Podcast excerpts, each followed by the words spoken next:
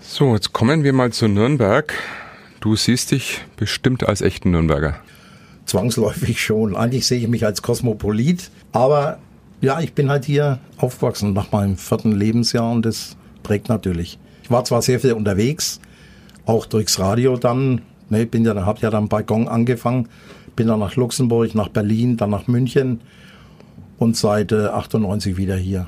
Für dich ist Nürnberg? Eine der, sage ich jetzt mal, charmantesten Großstädte Deutschlands. Absolut. Der typische Nürnberger ist für dich? Der Franke halt, ne? Allmächt. Das Allmächt kommt oft. Ja, ja. Was oder wer ist für dich ein Nürnberger Original? Günter Stessel, absolut. Ansonsten gab es ja da einige. Maximilian Kerner ist für mich auch ein Original gewesen. Bernd Regenauer, das sind schon Leute, die, die das transportiert haben, irgendwie auf eine sehr gute Art und Weise. Gibt es so eine Lieblingsgeschichte, die du mit Nürnberg verbindest? Diese ganze Geschichte irgendwie in dem ganzen Regenbogen zu sehen, wie sich Nürnberg auch verändert hat, das ist schon, das muss einen berühren irgendwie. Aber jetzt eine richtig typische Nürnberger Geschichte springt mich jetzt keine an. Veränderungen sind ein gutes Stichwort. Was hat sich an Nürnberg verändert? Welche Dinge gibt es nicht mehr? Also schon mal von der Architektur. Ich kenne halt den Wattertalübergang noch, da war das so eine Schotterpiste, die da irgendwie rumgegangen ist und so weiter.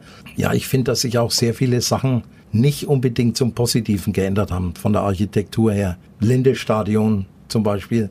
Aber das sieht wahrscheinlich, sieht wahrscheinlich nur ein Altnürnberger so, denke ich mal. Und was hat sich noch verändert?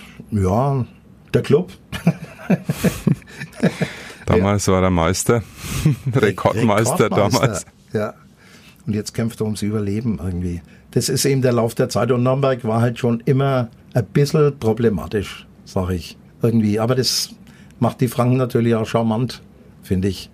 Ne, es ist halt immer, es langt halt immer nicht ganz, sag ich mal. Zu viel Understatement.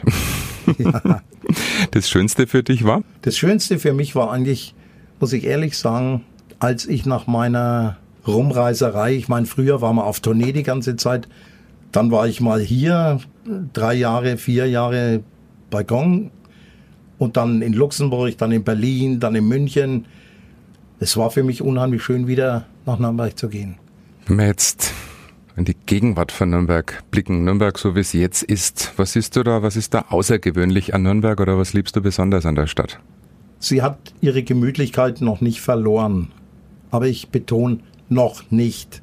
Es sind verschiedene Sachen, wo ich, ähm, ja, ich weiß nicht, ob man es mit dem U-Bahn-Bau nicht vielleicht übertreiben, ob man nicht verschiedene Sachen, aber das ist ja überall so, ob man die nicht einfach so lassen kann, wie sie sind, weil sie ja funktionieren irgendwie.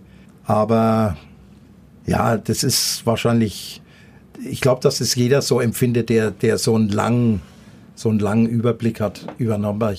Man meint immer, also ich würde nie sagen, zum Beispiel, dass wir die Besseren waren, aber ich würde vielleicht sagen, wir haben die bessere Zeit erwischt.